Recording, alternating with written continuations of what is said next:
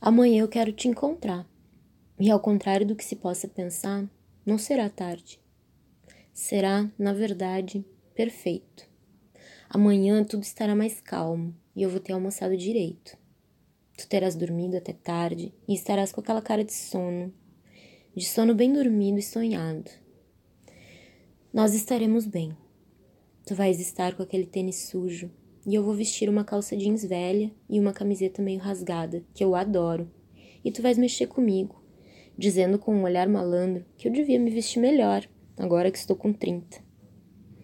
Eu vou apertar meus lábios e te olhar de canto de olho, até tu começares a rir e dizer que eu deveria te dar a camiseta. Um bocejo preguiçoso vai quebrar todas as ironias e qualquer pensamento não espontâneo. O teu vinho será branco e eu tomarei um suco de melão. Tenho certeza de que haverá uma risada, porque suco de melão não é tão comum e também não tem muito gosto. Eu vou te dizer que desde aquela vez que eu fiquei doente, passei um mês comendo melão e fiquei viciada. Tu dirás que eu devia estar intoxicada de melão. E eu vou pensar que pode ser verdade e sentirei uma dor no lado esquerdo, logo abaixo das costelas. Depois eu vou esquecer.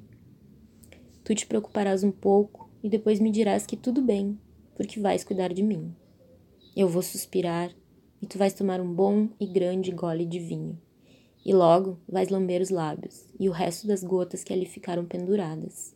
Mas, antes que elas terminem, eu terei coberto os teus lábios com os meus, e de olhos fechados nós pensaremos que a vida é boa, porque amanhã ainda será verão.